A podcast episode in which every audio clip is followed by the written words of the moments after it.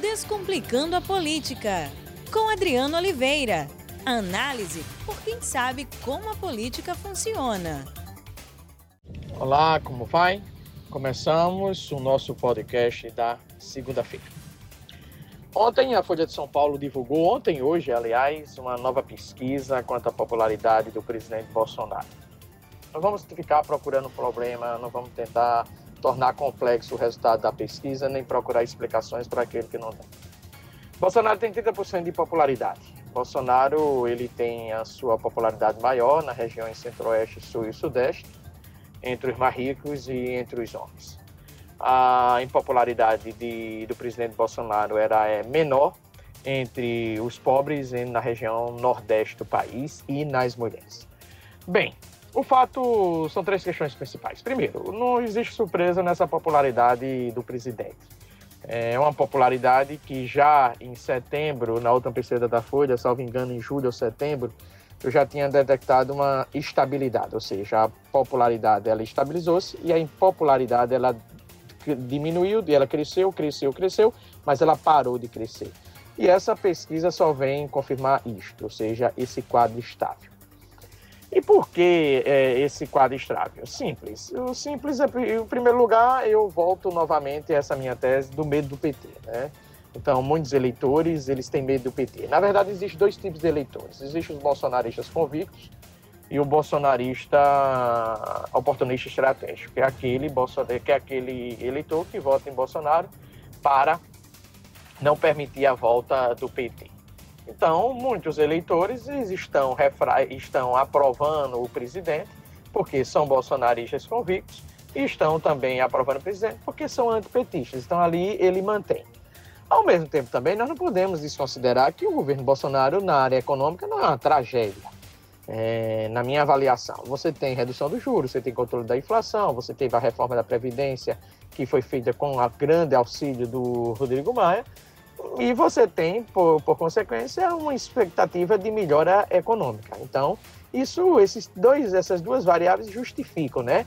Mais uma terceira variável, que é o eleitor bolsonarista convicto. Então, o eleitor bolsonarista convicto, o medo da volta do PT e uma, uma política econômica que agrada alguns eleitores, política econômica essa que não é nenhuma tragédia social, permite essa estabilidade da popularidade do presidente Bolsonaro.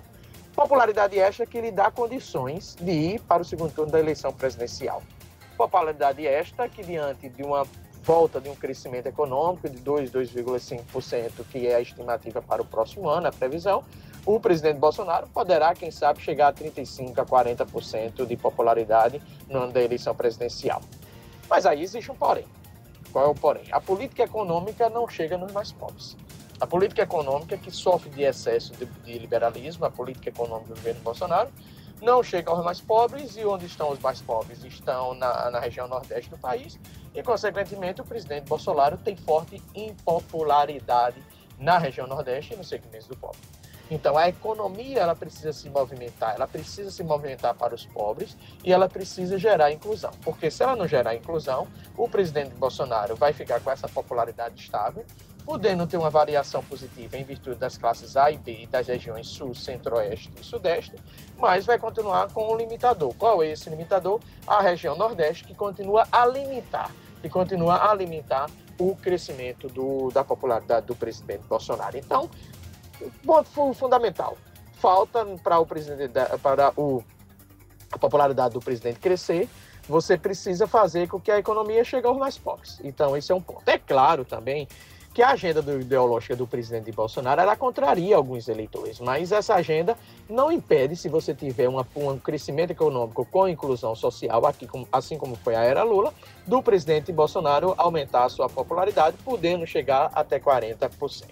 Então, não existe nenhuma novidade nessa popularidade. Observo que o adversário do presidente é, Bolsonaro continua sendo o seu principal adversário, o PT. A prova disso é que se você verificar a última pesquisa divulgada pela Veja, né, com, na, na última sexta-feira, mostra Bolsonaro liderando e no impacto técnico Lula e Bolsonaro, então também não existe novidade. E se Bolsonaro não conquistar os pobres, ele mantém o eleitorado do PT convicto, o eleitorado de resistência que está no Nordeste, que é esse eleitorado que eu chamo de quartel-general da, do, da, do, do, petismo. E para Bolsonaro conquistar os pobres, ele precisa chegar no Nordeste e chegar é, aos eleitores pobres, né? Pois bem, um outro dado da pesquisa importante, ao meu ver, foi a grande popularidade do ministro da Justiça, Sérgio Moro.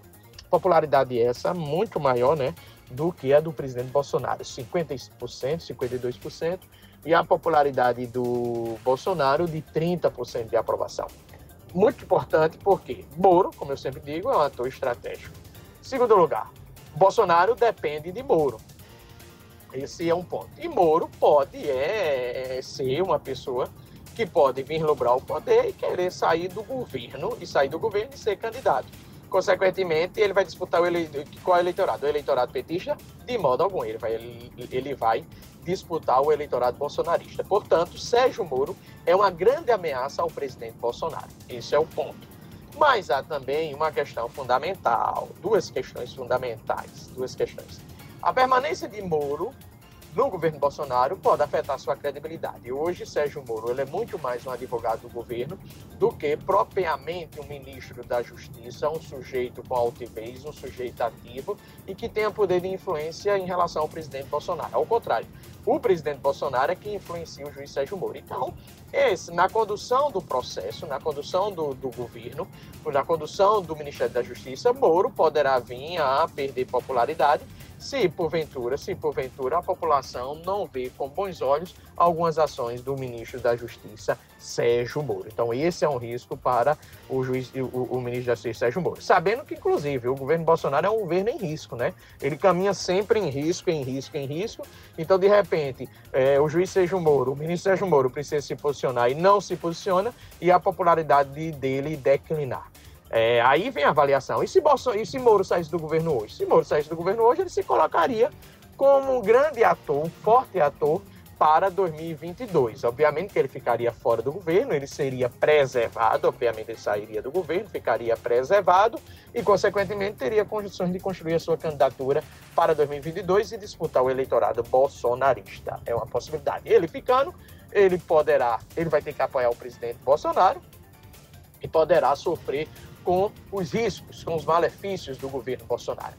Um outro dado também, a segunda coisa, é de que essa popularidade do Moro pode intimidar o Supremo Tribunal Federal quando for julgar, quando os ministros do Supremo forem julgar a imparcialidade do ministro, do então juiz Sérgio Moro, na Operação Lava Jato, no julgamento do ex-presidente Lula. Então, essa popularidade do, Lula, do Moro, ela é muito ruim para o presidente Lula, por quê? Porque, como eu frisei, ela poderá influenciar os ministros e me dizer assim: não, como é que eu vou contra um ministro tão popular como esse? E isso afetar o julgamento e, consequentemente, a pessoalidade, né?